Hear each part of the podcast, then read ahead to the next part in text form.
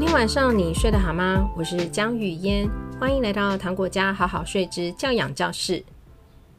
我自己接触 Right 教养这几年啊，觉得最大的收获也最值得推荐推广的，莫过于 Right 的情绪教育。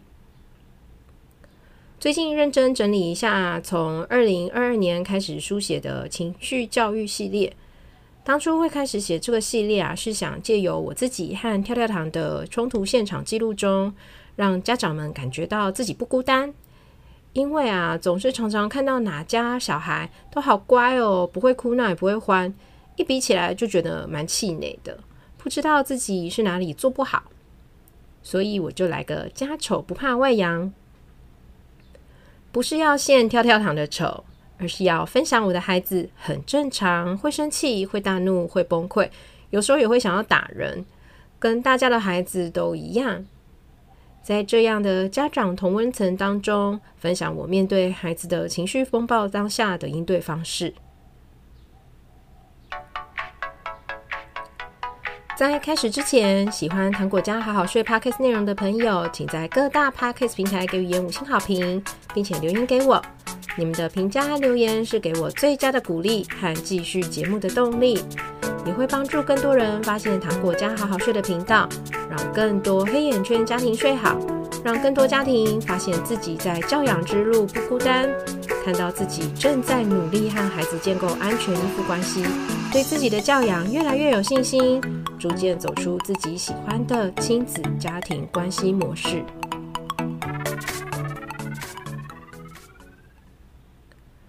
Right 的情绪教育不用等孩子长大，特别去找情绪绘本或是情绪卡来进行，而是从宝宝出生开始，每时每刻的相处当中，都可以进行与孩子的情绪教育。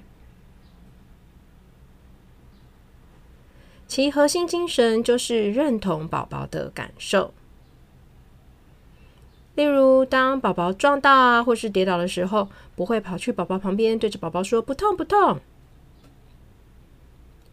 因为宝宝可能真的感觉到痛啊，但是啊，当宝宝非常信赖的成年人靠近时，对宝宝说出完全与他相反的概念，这似乎就是在告诉宝宝说：“哎，你不太懂你自己的感受哦，你感觉到的是错的。”当然，身为爱宝宝的我们，其实是想要安慰他的，却无心造成宝宝对自己情绪的不理解。甚至在成年人的协助之下去否定自己的感受和情绪。那么，面对宝宝跌倒的情绪，我们是不是该换成说：“啊，好痛，好痛？”Right 也不赞成这种做法哦。或许啊，宝宝并没有感觉到很痛，但是成年人提供宝宝，你应该要感觉到很痛的情绪。那宝宝只好习惯把自己的感觉放大再加倍，这啊都不是健康的自我情绪理解方式。到底是痛还是不痛，只有宝宝自己知道。身为成年人的我们，就是一个旁观者，看到的就只有宝宝跌倒了。所以啊，我们应该练习说出自己所确定知道的。你可以这么说。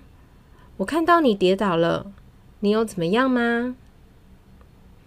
用事实陈述加上实际的关怀，让宝宝从小就练习，当事件发生的时候，想想看自己的感受是什么？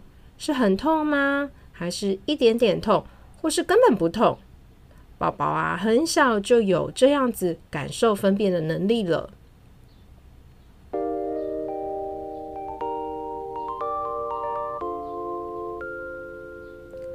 从这些自身的经验出发，孩子可以学习理解自己的情绪是从何而来，同时啊，也更有机会去梳理自己的情绪强度。也因此，面对宝宝情绪不好的时候瑞啊，在用字上会特别避免使用过度强烈的字眼，比较喜欢像用 uneasy 而非 angry。因为啊，从外人的角度去猜测，是无法确切理解孩子的情绪程度。尤其孩子是很当下的，孩子也是毫无保留的。当孩子有情绪的时候，有时候啊，可能并没有我们看起来的那么强烈，但只是因为孩子当下毫无保留的就全部展现出来，会让我们成年人误会，以为啊，孩子其实是有很强大的情绪，但是往往事实不见得如此。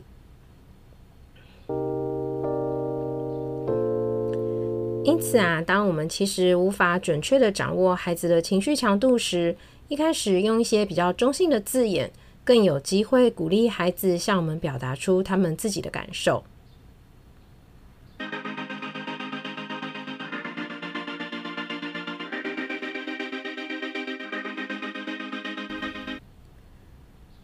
到了四岁的跳跳糖啊，对于自己跌倒、撞到、被夹到等等的意外状况，都很清楚自己到底是痛还是不会痛，是不是需要我的协助？他是单纯的需要我抱他一下呢？是需要我呼呼他呢？还是他根本觉得没事，站起来后就可以继续做其他的事？也因为啊，他是这么确定他的感觉，当他告诉我他会痛的时候，我都会很认真的陪他一起面对。这不仅是在情绪教育上很受惠，在身体安全上我也很受惠哦。像某一次我带他去逛植物园，跳跳糖随手摸了一下乌来月桃，我们在一旁也不觉得怎么样。但是啊，在这之后，跳跳糖一直喊他的拇指会痛，因为啊，他平常很少没事喊痛，我很认真的看。但都没有看到任何的伤口，带他去服务中心用酒精棉片消毒，也似乎没有解决耶。最后啊，我们回家到我们附近的小儿科挂号，医生用超级显微镜检查他的拇指，马上看到有非常微小的两根小刺插在他的指头上，拇指上的刺啊拔掉了，跳跳糖的眉头就开了。而整个找刺的过程啊，也完全依赖跳跳糖告诉医生他哪里痛，不然啊，即使是用医生的显微镜，也很难在短短的五分钟找到两根小刺。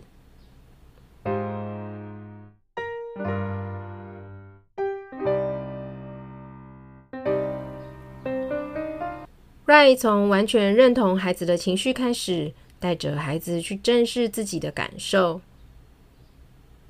这种教育啊，真的不用等到孩子长大，从零岁就可以开始。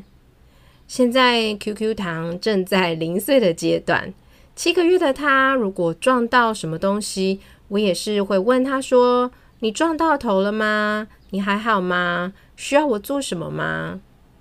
因为啊，他现在已经有爬行的能力了。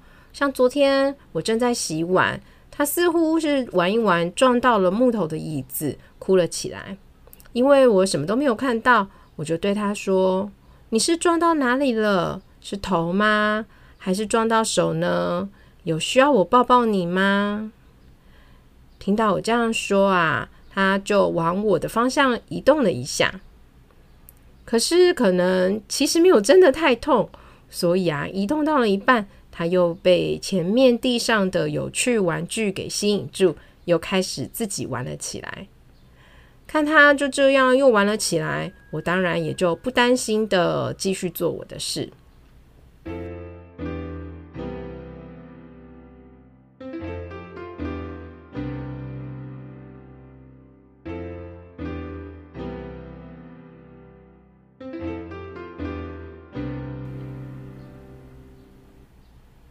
从零岁开始，情绪教育就可以从家庭开始。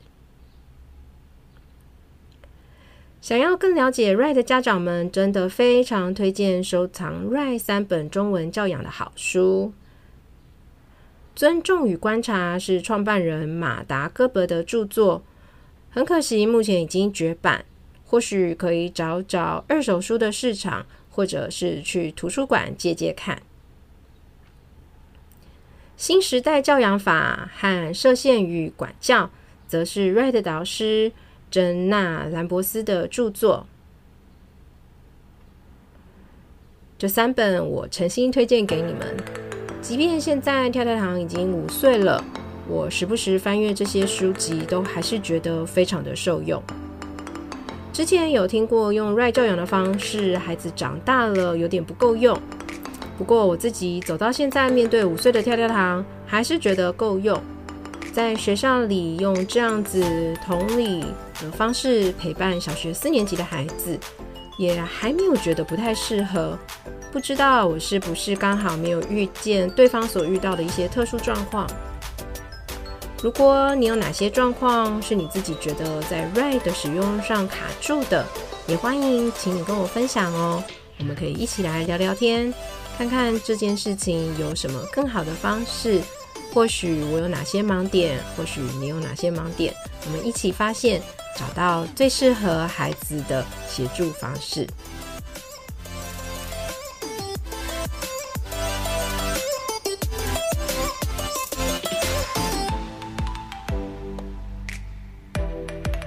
我是最懂安全依附关系的婴幼儿睡眠顾问江语嫣。